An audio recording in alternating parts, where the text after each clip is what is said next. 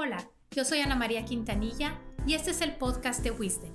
Aquí hablamos de los problemas más comunes que tenemos en el trabajo y en la vida y compartimos herramientas para que tú los resuelvas.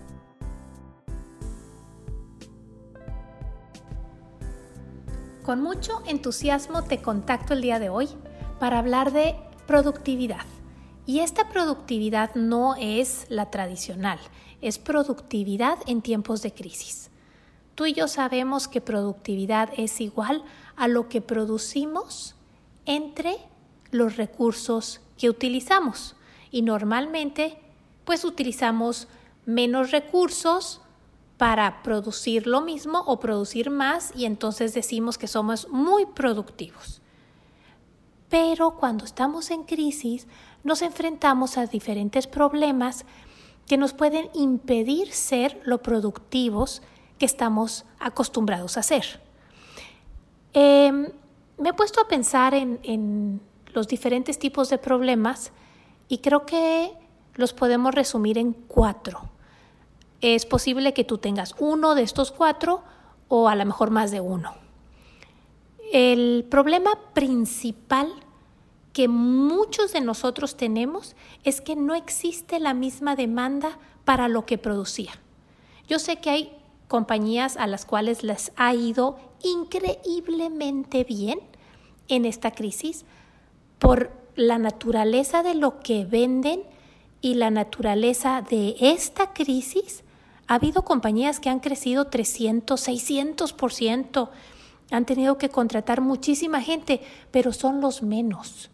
La mayor parte del mundo está en una crisis donde su producto o su servicio se demanda menos que lo que se demandaba en el mismo mes el año pasado. Para el problema número dos, también tenemos soluciones. Cuando tienes recursos limitados, eh, sobreviene la, la creatividad. La creatividad siempre es detonada por limitantes. Cuando se cierra una puerta, se abren otras. Hay que probar cosas diferentes. Ahora es cuando.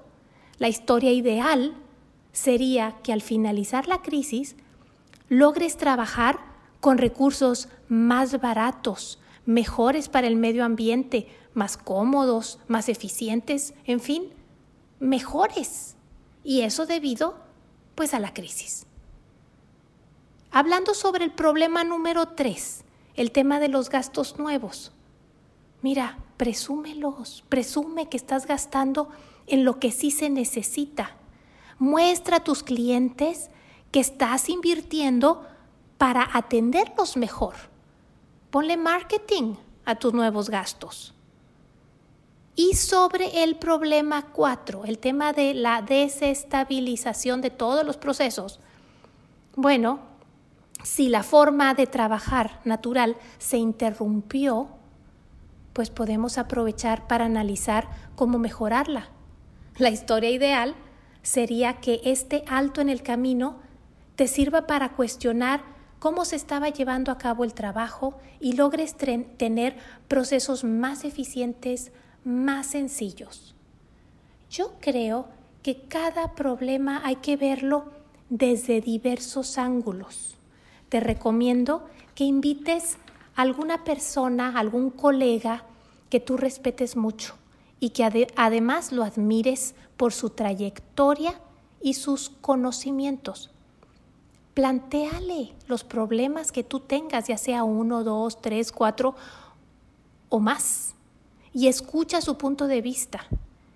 De las crisis, y esta pues no es la excepción, es más fácil salir victorioso y con historias muy buenas que contar cuando trabajamos en equipo, cuando nos dejamos ayudar por expertos, cuando nos dejamos ayudar por personas que nosotros admiramos y ellos nos quieren.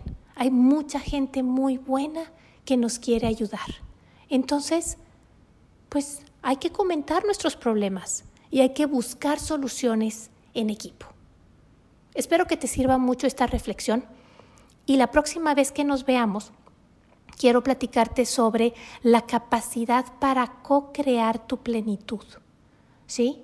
Yo veo como cuatro niveles y los vamos a, a analizar la próxima vez que nos escuchemos, porque no puedes co-crear una plenitud cuando estás desenfocado. Se requiere observar, ser un buen observador.